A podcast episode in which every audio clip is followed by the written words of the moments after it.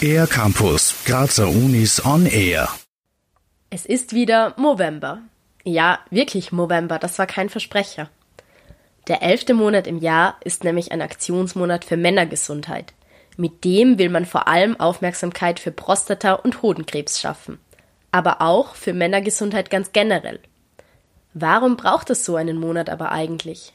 Das weiß Sascha Achjai, Professor für Urologie und Klinikvorstand der Universitätsklinik für Urologie der MedUni Graz.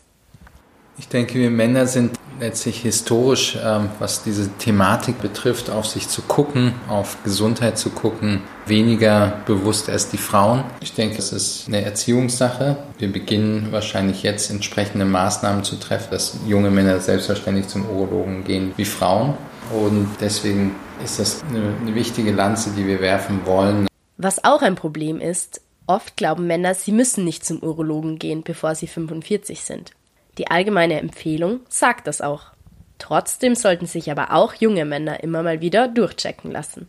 Es gibt nämlich Krankheiten, die vor allem bei Jüngeren vorkommen. Der Hodentumor, ähm, welches der häufigste bösartige Tumor beim jungen Mann ist, der tritt früher auf als vor 50 Jahren. Es gibt zwei Altersgipfel so um, um das 20. Lebensjahr herum und dann nochmal ums 40. Lebensjahr. Trotzdem gehen nicht viele junge Männer zum Urologen. Und um das kurz klarzustellen, ein junger Mann ist man für Urologen auch noch mit 50, meint Sascha Achjai.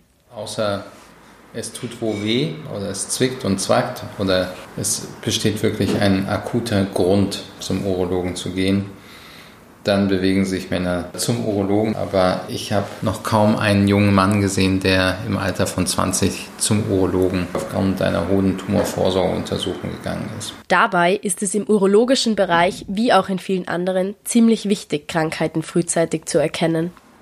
Bei allen Tumorerkrankungen ist ist die Prognose umso besser, je früher man die Erkrankung erkennt. Und je früher man sie erkennt, desto wahrscheinlicher kann man sie im gesunden behandeln und auch die Gefahr einer Metastasierung, also dass sich Tochtergeschwürste bilden, das sind schon sehr fortgeschrittene Stadien, die dann manchmal nicht mehr heilbar sind, ähm, halt vermeiden. Aber es zeichnet sich ein Trend ab, dass Männer dem Urologen heute häufiger einen Besuch abstatten als früher. Da haben auch Aufklärungsarbeit und Bewusstseinsschaffung ihren Teil dazu beigetragen. Und genau das will ja auch der Movember. Für den R-Campus der Grazer Universitäten Sophie Aster. Mehr über die Grazer Universitäten auf ercampus-graz.at